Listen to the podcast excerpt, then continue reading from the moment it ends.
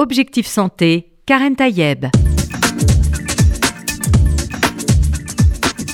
Bonjour à toutes et à tous, j'espère que vous allez bien, que vous êtes en pleine forme. On va penser justement à votre forme, à la fois physique mais aussi euh, psychique. C'est important aussi d'être bien dans sa tête et bien dans son corps. Et deux choses qui vont souvent très ensemble. Et c'est ce que fait d'ailleurs la, la sophrologie, une arme, dit-on, pour lutter contre le stress, toutes ces agressions euh, qui nous entourent. Et pour en parler, je suis en compagnie de Chantal Slama. Bonjour. Bonjour Karen. Alors en fait, cette discipline de la sophrologie, comment on dit, sophrologue? Sophrologue. Voilà, vous êtes donc sophrologue. Tout à fait. Une, une discipline qui est basée, comme j'ai pu le voir, sur la respiration et surtout sur des idées positives. Exactement. En fait, la sophrologie, c'est la combinaison de trois choses importantes et c'est presque, je dirais, un art de vivre. Mhm. C'est la combinaison de la respiration, des contractions, décontractions musculaires pour avoir un bien-être physique, mais aussi la visualisation positive.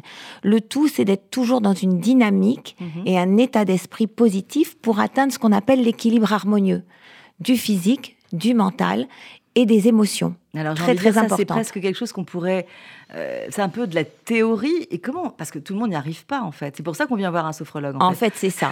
Tout Parce le monde. n'arrive pas à, mêl- à- à mêler justement ces, ces deux énergies. euh, En fait, ce qu'il faut savoir, c'est que tout le monde a tout en soi. Mhm. Parfois, les capacités sont endormies et la sophrologue, elle a pour fonction de donner les clés pour Mhm. réactiver ses capacités afin de rendre les gens autonomes. mhm. Tout le monde est capable de penser positive, d'avoir des visualisations positives et de se servir surtout de ses ressources positives.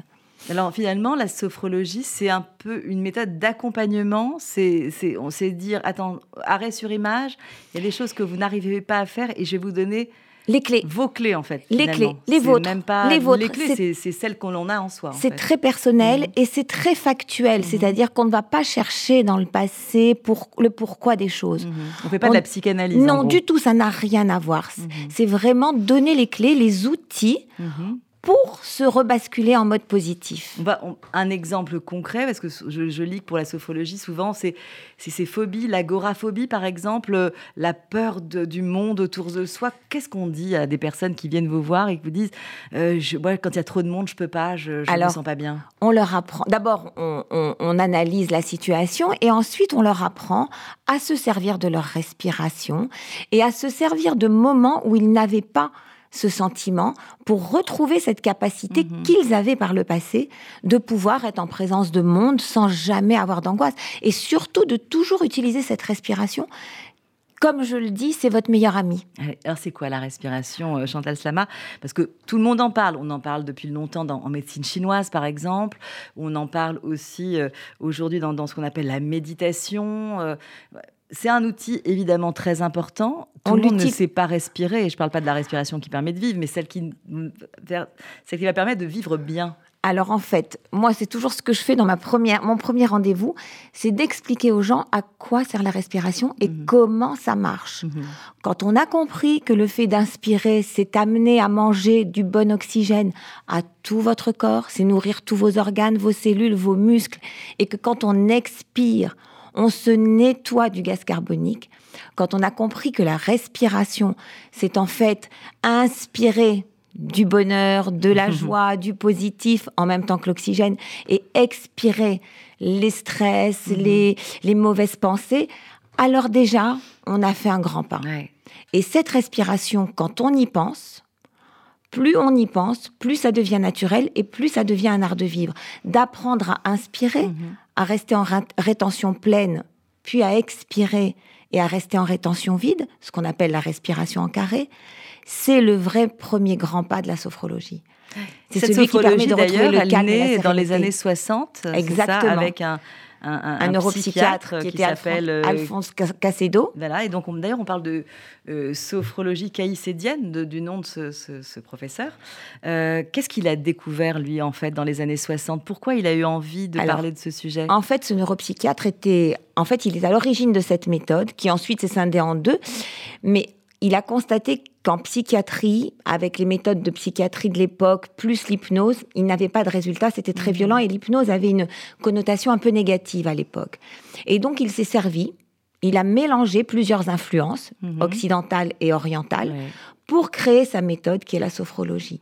C'est-à-dire qu'il a utilisé aussi bien l'hypnose que le yoga, que euh, la, la pensée positive de Coué, que la méthode d'Erickson, que les théories de Jacobsen, tout un ensemble, mhm. le zazen, le bouddhisme, tout un ensemble de choses pour faire une méthode propre et unique qui est la sophrologie. Aujourd'hui, elle s'enseigne, cette euh, sophrologie, cet accompagnement. Oui, oui, ça s'enseigne. Uh-huh. C'est validé par un titre RNCP. Euh, c'est vraiment encadré. Et euh, ce sont toujours des thérapeutes certifiés hmm. qu'il faut aller voir en tous On parle de médecine alternative, de médecine complémentaire. Oui, c'est une méthode d'accompagnement. Ça fait hmm. partie des thérapies du bien-être. Ce n'est pas de la médecine. Ce n'est pas la médecine. Vraiment, il y a ça, ça peut s'associer à un suivi par une psychologue, ça peut s'associer à un suivi médical. D'ailleurs, vous ne prescrivez pas de médicaments quand on est sophrologue. Hein. Du bon sens. Voilà. Du bon sens, c'est quoi? C'est en pleine tempête, essayer d'aller trouver un petit coin de ciel bleu? C'est oui, c'est en fait c'est avoir quelqu'un qui vous apprend à, par les différentes méthodes, à pouvoir prendre du recul, mhm. à pouvoir analyser des situations, à se mettre en retrait, à prendre une grande bouffée et à se dire, voilà, j'ai une situation devant moi, qu'est-ce que je fais pour la gérer? Et guidé par la sophrologue, en huit séances à peu près, on peut retrouver son calme, sa sérénité. On peut être aidé aussi pour un accompagnement médical, pour une préparation mentale à un examen, à gérer certaines phobies. C'est Qu'est-ce ah. qu'on dit, par exemple, parce qu'il y a plein de, plein de jeunes qui passent des examens en ce moment, entre le bac français, etc. Euh, qu'est-ce qu'on dit à un jeune qui va préparer un examen, qui est très, très stressé et évidemment, les parents aussi stressés que lui, bien, bien évidemment. entendu? Alors, très souvent, pour que ce soit efficace, ça peut pas être au dernier moment. Mhm. Mais j'ai le souvenir même d'une jeune fille qui passait le barreau. Je l'avais en ligne jusqu'au moment où elle a franchi les, les marches de la salle, tellement elle était stressée.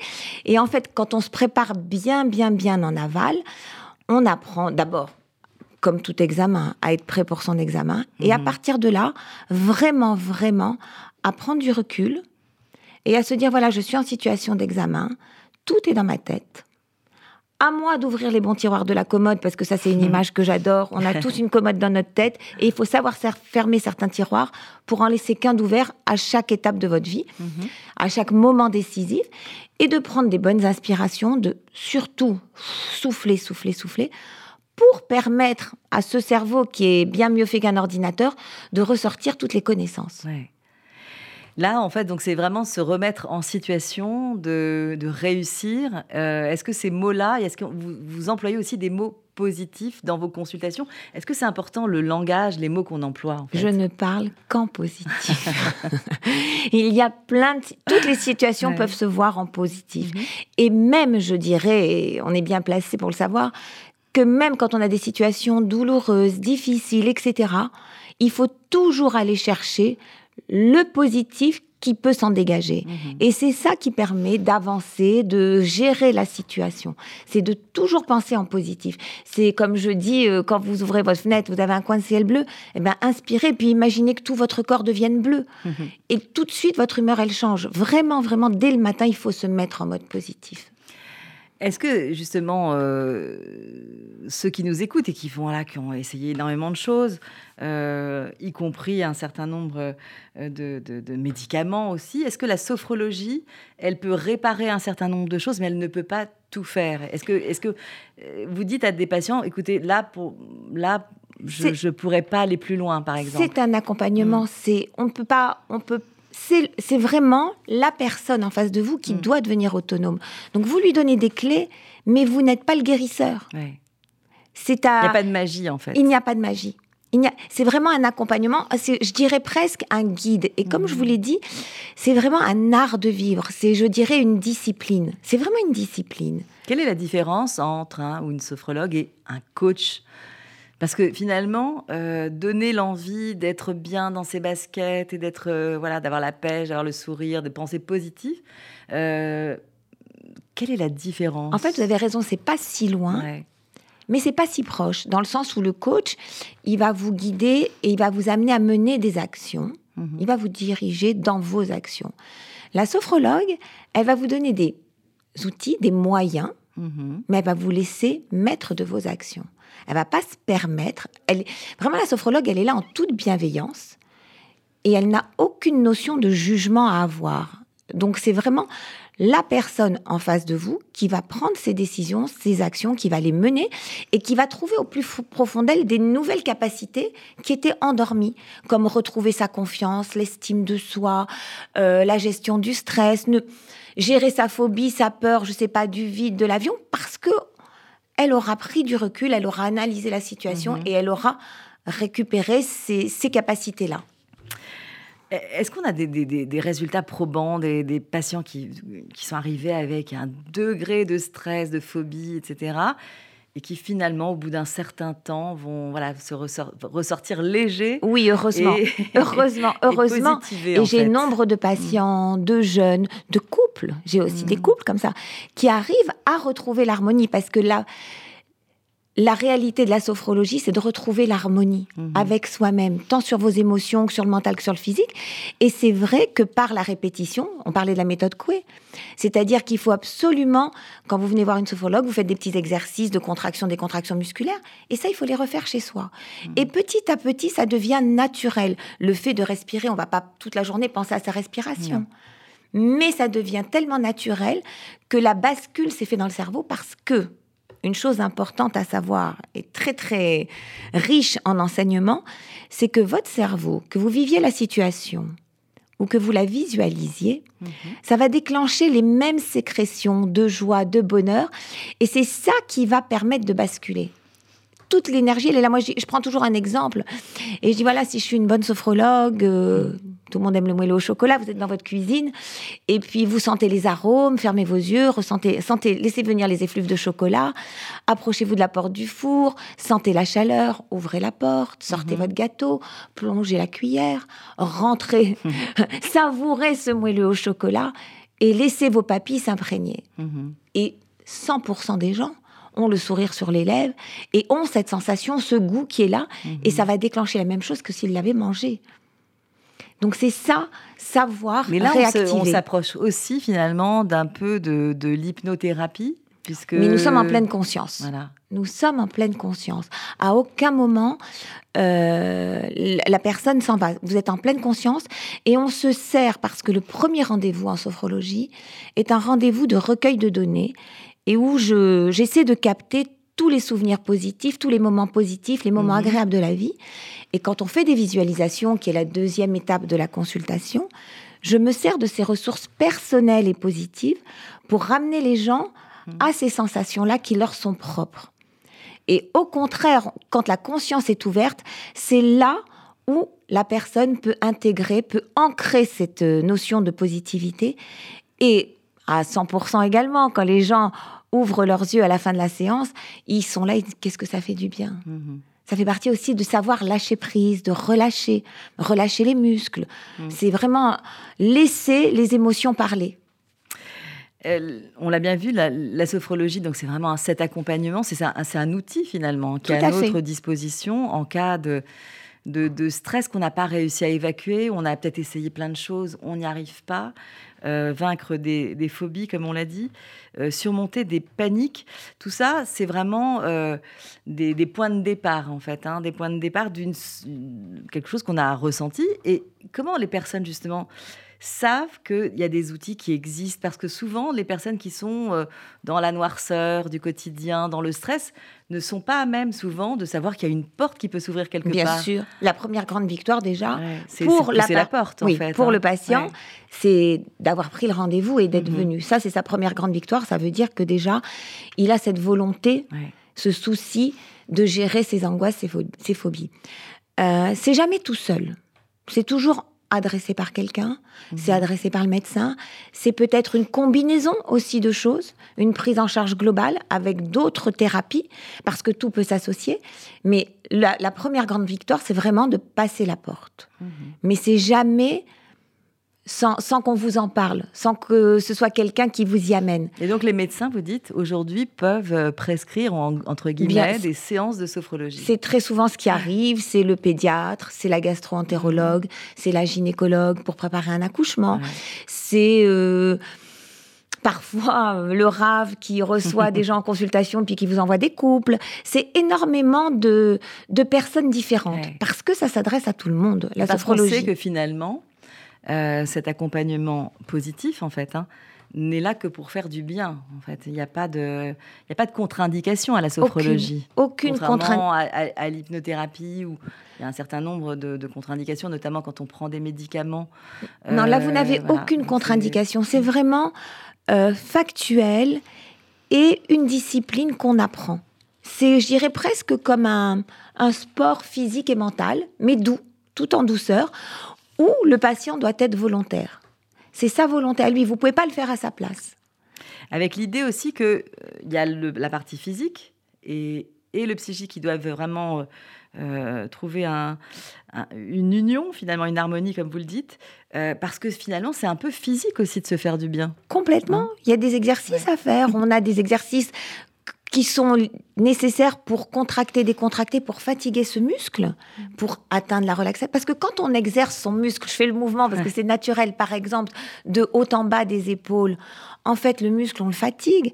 Et au bout de 4-5 fois, vos épaules, elles redescendent. Mhm. Les muscles se détendent, votre thorax s'expand mieux, donc votre respiration est améliorée.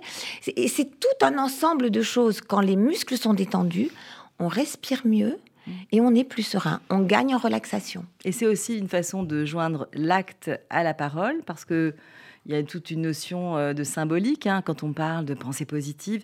C'est parfois, ça peut paraître abstrait. Le fait d'accompagner par un geste, un, accompagnement physique, ça, ça permet aussi de euh, voilà de concrétiser cet accompagnement ou pas? Ça vous met dans la dynamique. Ça, c'est certain. Et puis, c'est quelque chose de dynamique. C'est parce que déjà, quand on parle de pensée positive, ça peut être abstrait, surtout quand on ne va pas bien. C'est quoi une pensée positive, justement, qui pourrait, euh, parce que je le vois aussi, vous avez euh, sur euh, Instagram, vous avez alors par exemple chaque jour, enfin je sais pas oui, c'est se réjouir, de toutes c'est se réjouir des moindres choses. C'est par exemple vous ouvrez vos yeux le matin et moi, je dis toujours déjà, ouvrir ses yeux le matin, c'est pas quelque chose de naturel. Mhm. C'est déjà dire, moi, j'ai de la chance, merci. Mhm. J'ouvre mes yeux, je voilà. Et aujourd'hui, je décide, je décide de passer une bonne journée. Je vais avoir des choses qui vont me contrarier, mais moi, je décide. Dit toujours, hein, j'ai décidé d'être heureux parce que c'est bon pour la santé. Je décide d'être heureux et ça va bien aller. Mhm. Et de toute façon, même si j'ai des obstacles, c'est pas le fait de grogner, de pas être bien qui va les résoudre. Donc je décide de bien aller et les obstacles, je vais les gérer. Et donc en fait, la plus grande difficulté, hein, Chantal Sama, c'est euh, surtout de se dire comment j'arrive à prendre ces décisions. Nous, quand on, voilà, si ça va bien et ou même quand on a des petits bobos euh, de, voilà, du quotidien, on arrive à entendre cette parole Bien sûr. Allez-y, on va C'est pour ça qu'il faut être guidé. C'est pour ça d'abord qu'il faut être Prendre guidé. la décision, c'est très important. C'est l'étape numéro C'est l'étape cruciale. C'est pour ça qu'il faut être guidé. Et c'est pour ça aussi qu'il faut se servir des ressources personnelles de la personne. C'est pas une méthode générale. C'est vraiment une méthode personnalisée. Je ne fais jamais le même protocole pour une personne et pour mmh, une autre. Jamais. C'est vraiment dépend du vécu, ça dépend de parce qu'on va chercher de cette anamnèse qu'on a en première consultation, loin, le vécu, ce qu'on a eu de positif pour aller voilà. ramener en fait euh, cette On va chercher tout ça et on se sert de cette mmh. valise là mmh. et on, on, on, on jette les soucis. On apprend à visualiser qu'on peut se débarrasser, se libérer déjà son corps physiquement, parce qu'on sait très bien que les stress, on les a sur nous déjà. Donc il faut évacuer ça de son corps pour pouvoir libérer son mental également. Alors je ne sais pas si la musique fait partie de la sophrologie. Eh Vous allez nous dire dans un instant, on va faire une petite pause musicale et on va essayer de comprendre aussi quels sont les autres outils à part voilà, tous les bons conseils que vous prodiguez évidemment.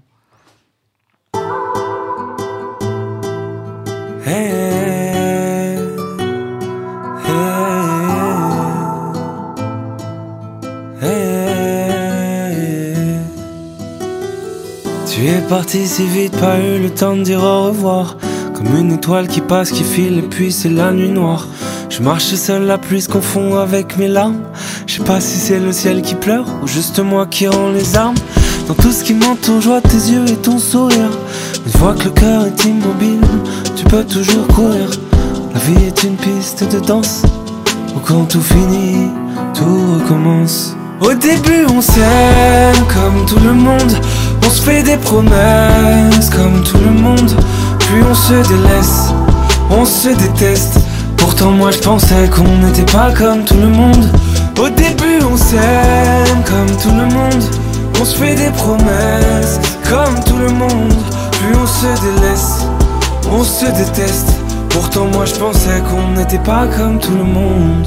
Tu vas me manquer. Tu vas me manquer Tu vas me manquer Tu vas me manquer tout le monde, j'ai prié pour que ce soit différent. Mais à la longue, on ne supportait plus nos différences. Est-ce que je voudrais nous ressusciter dans d'autres contrées? Ou au contraire, est-ce que je voudrais ne t'avoir jamais rencontré? Bien sûr qu'un jour, une autre effacera ton sourire. Et bien sûr qu'en retour, un autre que moi saura te faire rire. Je voudrais mourir tellement j'ai mal. Mais c'est juste une histoire banale. Au début, on s'aime comme tout le monde. On se fait des promesses comme tout le monde, puis on se délaisse, on se déteste. Pourtant moi je pensais qu'on n'était pas comme tout le monde. Au début on s'aime comme tout le monde, on se fait des promesses comme tout le monde, puis on se délaisse, on se déteste. Pourtant moi je pensais qu'on n'était pas comme tout le monde. Je te vois t'éloigner, tu ne reviendras pas. Comment me soigner? Eh, Tu vas me manquer Tu vas me manquer Tu vas me manquer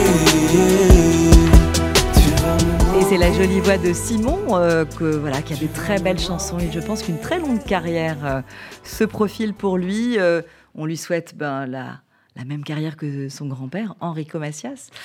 Euh, Chantal Slama, ben voilà un moment, un intermède musical, mais pour se dire aussi que la sophrologie, puisque vous êtes sophrologue, euh, vous utilisez bien sûr tout ce que vous avez en vous de, bienveillance et on voit votre sourire qui s'affiche euh, pour ceux qui nous regardent aussi sur YouTube en direct et d'ailleurs en, podcast. vous avez, voilà, de manière innée cette envie de. On pourrait presque croire que je suis tombée dedans. c'est pas, cette envie, voilà, de, de faire du bien. Mais est-ce que, à part vous, est-ce que vous servez justement d'outils un peu comme ça, comme, comme euh, la musique ou, euh, ou aller, aller, voilà, aller voir de la beauté, la beauté qui nous entoure, une très belle expo En fait, je dis, moi, je, dis à mes, à, mes, patients tout le temps, je leur dis, mais quels sont vos hobbies préférés? Qu'est-ce que vous aimez? Euh, on a le droit de ne rien avoir, c'est surtout sans jugement. Et peut-être que de ne rien faire, c'est ça qui fait du bien. Et alors, il faut le faire et sans culpabilité, parce que c'est un peu le problème aussi, la culpabilité aujourd'hui. Et puis, ça peut être tout un tas de choses. Ça peut être la lecture, les expos, euh, le bricolage, la musique, mm. euh, tricoter, je ne sais pas, tout ce qui vous fait du bien. Alors, il faut s'en servir et il faut le multiplier de façon à toujours être dans cette dynamique-là, à retrouver le plaisir. En fait, c'est ça. C'est ça. Apprendre. Si déjà on est en harmonie avec soi, si on est bien avec soi-même, si on est heureux avec soi-même, alors on dégage et on sera en harmonie avec ce qui vous entoure. C'est pareil quand on... Moi, j'ai des, jeunes femmes qui viennent parce que burn-out au travail, etc. Eh bien, là aussi, je dis, on va commencer par vous, par retrouver l'équilibre, et ensuite vous prendrez vos décisions. Soit vous arriverez à gérer cette pression mhm. professionnelle, soit vous prendrez la décision de bouger et de faire autre chose, mais avant tout, soi-même. Mhm. Pour être bien, il faut être bien avec soi-même. Il y a évidemment des, moments très, très difficiles dans la vie. On pense euh, notamment au deuil, surmonter un deuil. Beaucoup parlent de cette résilience. Est-ce que c'est un mot que, que vous employez vous aussi en tant que sophrologue? Parce qu'il est un peu employé aujourd'hui un peu partout. Hein. Voilà. vient bien sûr de Boris que ça veut dire? Qu'est-ce que ça veut dire la résilience? Euh, Si c'est être bien pour être bien, ça me convient pas. Maintenant, euh, réussir à surmonter et à être bien en ayant euh, mis en place des actions, pourquoi pas? Et là, on peut parler de résilience, oui. Mhm. Mais mettre un chapeau sur quelque chose et penser qu'on est bien, je pense que c'est bancal. C'est bancal. Il faut arriver finalement à cette reconstruction oui. Oui, oui, il faut affronter les, les situations et il faut les gérer. Il faut si je peux donner un outil même aux auditeurs aujourd'hui, je dirais vraiment mettez dans votre tête une commode, une commode à Mhm. tiroir avec dans chaque tiroir ce que vous voulez, mais ne les laissez pas tous ouverts en même temps parce que c'est ça la charge mentale. Il faut aussi Mhm. Ouais. apprendre à gérer Mais- sa charge mentale. Se dire que finalement, quand on ferme des tiroirs, c'est pas aussi penser à ce qu'il y a dans ces tiroirs fermés. Comment on fait pour oublier C'est ces comme les tiroirs qui fichiers, sont c'est finalement comme les fichiers de l'ordi. Mhm. On les ferme le temps de faire quelque chose et ensuite on les rouvre et on les traite petit à petit, les uns Donc, après les autres. quand même. Il faut Ah, traiter, il faut les traiter. choses. Mm. On laisse pas les choses s'accumuler. On les traite. On a les capacités. Tout le monde a tout en soi. Tout le monde a tout. On a chacun les capacités de gérer les situations, d'ouvrir les fichiers, de les traiter. Maintenant, avec plus ou moins de rapidité, avec de l'aide ou sans aide, mais tout le monde est capable. Alors, il y a l'image de cette commode avec ces tiroirs ouverts fermés.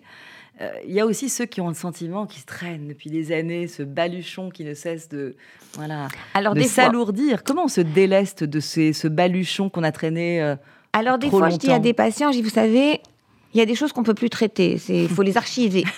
Alors je leur dis, on tourne la page, on marque dommage, et on passe à autre chose. Et on se rebascule. on, Et on on- peut écrire des nouvelles pages, partir d'une d'une page blanche. Oui, oui. Moi, je suis pour euh, quand c'est vraiment trop ancien, que de toute façon, il n'y a plus rien à faire. Alors, euh, je vais prendre l'expression de ma fille, on reste pas à creuser dans le même trou. Ouais. Et ça, mon rôle à moi de sophrologue, c'est d'aider les gens à sortir de ce trou, parce que ce n'est pas facile. Et c'est ça mon rôle aussi, c'est de donner les Mm. Sortir outils. la tête de l'eau. Voilà. euh, pour se rendre compte qu'on peut prendre une bouffée d'oxygène Ouais. et que c'est cette bouffée-là qui, vous savez, comme quand on est sous l'eau, Mhm. le moment où vous remontez, c'est celle-là qui vous donne. Eh ben c'est ça que Ouais. moi je vais apprendre, à prendre un peu plus d'oxygène et à remonter et à remonter Ouais, et, Voilà. et à repartir et à finalement repartir. euh, sur d'autres bases, mais en même temps, euh, comme vous l'avez dit au début de l'émission, finalement avec, avec son vécu aussi. Donc c'est très difficile finalement de faire la part des choses avec, euh, voilà, de partir, voilà, se dire, ça y est, je, je recommence autre chose, j'écris une nouvelle page. Et en même temps, euh, laisser derrière soi quelques stigmates ou encore des choses qui, qui hein. Alors vous avez raison parce que ça amène à un Ouais. sujet que j'explique également, c'est-à-dire que toute situation négative, elle va s'imprimer à l'instant T dans le cerveau. Mm. Et c'est là encore où on a un rôle à jouer. Le négatif, ça s'imprime et ça se met devant vos yeux en permanence. Le positif, et on en a bien plus que du négatif, si on fait la liste, ça c'est un autre Ah, exercice. Sinon, on serait tous. euh, voilà. le positif ne bien. reste pas sur le cerveau. Mhm. Donc, comment pallier à ce défaut C'est de répéter et re-répéter le positif. Donc, de penser et de repenser. Et c'est comme ça qu'on fait reculer le négatif et qu'on le passe dans les archives. Et c'est ça aussi l'exercice. Parce qu'il y a évidemment, j'y pense hein, quand vous dites ça, c'est que il y, a, il y a du stress qui est aussi euh, nécessaire parce que c'est ce qui nous permet de se dire, euh, voilà, de faire la part des choses. Ça, je vais me battre euh, contre ça. Mais bien sûr. Et, voilà, ce bon stress-là, finalement, on a, on a aussi ces pensées qui sont quelque part pour nous dire, attention, justement, ça, c'est ce qu'il ne faut pas. il y a ce bon stress-là. Il y a aussi, quand vous disiez ça, ça me fait penser aux gens que j'accompagne, notamment lors des chimiothérapies. Et je leur dis souvent, je dis, bon, alors, on a une situation, vous allez avoir votre première chimiothérapie. Quand vous allez voir passer ce liquide dans vos veines, imaginez que dans ce liquide, vous avez plein de petits soldats, plein de petits gloutons. Mhm. Et- vous voyez, ça me donne le sourire tout de Et suite. hein, renforcer d'entendre leur action, imaginez-les aller là où, ça, là où vous avez la tumeur. Et c'est ces petits gloutons, donnez-leur de l'énergie nécessaire pour grignoter un peu plus la tumeur, pour amplifier l'action de votre traitement par vos pensées. Et Ouais. c'est ça la force. Ouais. Et c'est ça l'énergie qu'il faut donner à nos clients, à nos patients, comme vous voulez les. Alors que très souvent, évidemment, c'est un, un traitement quand même difficile, il faut le rappeler. Euh, c'est souvent mm, matérialisé par euh, quelque chose d'un peu d'un poison hein, qui va bien sûr traiter, mais qui peut aussi. Alors voilà, c'est une façon, Entraîner. c'est une façon Voilà, de, de voir les choses. C'est- toujours pareil, le verre à moitié plein, le verre à moitié ça. vide. Et donc Moi, je la pensée positive, accompagnée par la pensée positive, et bien sûr, on voit les choses différemment. On amplifie, Voilà, et on, on c'est multiplie. une autre porte qui s'ouvre. C'est une autre porte, on, on encourage. Euh, justement, donc voilà, c'est c'est cet accompagnement. Combien il faut de séances quand on, quand on, voilà. C'est- Alors, c'est ça, c'est commence à ouvrir intéressant aussi. Non, ça, c'est intéressant aussi. Ça peut aller très vite, ça dépend de la demande. Ouais, Moi, je dirais que le minimum, c'est 4-5 séances. ouais. Et puis au maximum, on fait 10-12. C'est donc relativement court. En moyenne, c'est une fois par Ouais. semaine. Et là, on vous dit, ça y est, je suis prêt, je suis prête, j'ai les outils. Moi, je préviens toujours. J'ai eu des situations où finalement j'ai pu faire l'expérience. Je le vois, je le vois chez mes patients. Et je les préviens toujours, je leur dis, s'il vous plaît, quand vous sentez que vous n'allez plus avoir besoin de, de moi, Mhm, de, prévenez-moi une semaine à l'avance parce qu'il est important de faire la séance de clôture. mhm. Voilà, C'est quoi cette séance de clôture? Cette séance de clôture, c'est de regarder le chemin parcouru Ouais, et de se féliciter. ouais, Vraiment, c'est important de se féliciter. ouais. De s'auto-féliciter. De se féliciter, d'avoir l'estime de soi, de, de, de se connaître. Et ça, c'est très important. C'est un chemin merveilleux vers la connaissance de soi aussi. L'estime de soi, ça c'est quelque chose de, très important. Quand vous voyez des, des- certains patients ou patientes, euh, comment, comment se rendre compte de cette baisse d'estime de soi? Qu'est-ce qui fait que à un moment donné, quand on se regarde dans une glace, on ne s'aime pas Com- Comment on revient un- à la charge C'est un cumul de choses. C'est un cumul de choses. C'est des gens qui ont eu des, des difficultés dans leur parcours. C'est des gens qui ont peut-être eu des échecs, qui ont vécu À des qui on a aussi dit trop qui ont- souvent voilà, qui ont peut-être vécu des réflexions, des, des choses comme ça. Et donc moi, c'est quoi? C'est en fait de les remettre dans un état de neutralité et de leur dire, mais et en fait, ça c'est un exercice que je fais souvent aussi. Des fois, je leur dis là, on sort de la sophrologie, mais c'est important. Je leur dis, prenez un papier, écrivez tout le positif d'un côté, écrivez tout le négatif de l'autre. Et pareil, à 100%, c'est le positif qui l'emporte. Mhm.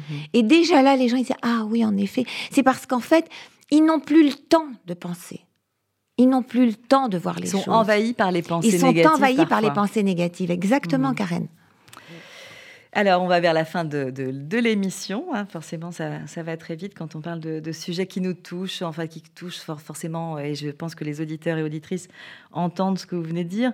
Euh, Peut-être, euh, euh, voilà, un exemple de de- d'accompagnement qui vous a le plus im- impressionné, Chantal Slama, en, sophrologie. Je rappelle que c'est une méthode d'accompagnement, voilà, qui n'est pas de la médecine, mais qui est une façon d'accompagner les personnes quand, on- quand elles ont des stress, des des anxiétés, des phobies qui sont enfouies, donc qui traînent finalement quelque chose. Mais ils sont divers et variés les exemples parce que je peux vous parler de gens qui ont des maladies, des couples, des enfants, des adolescents.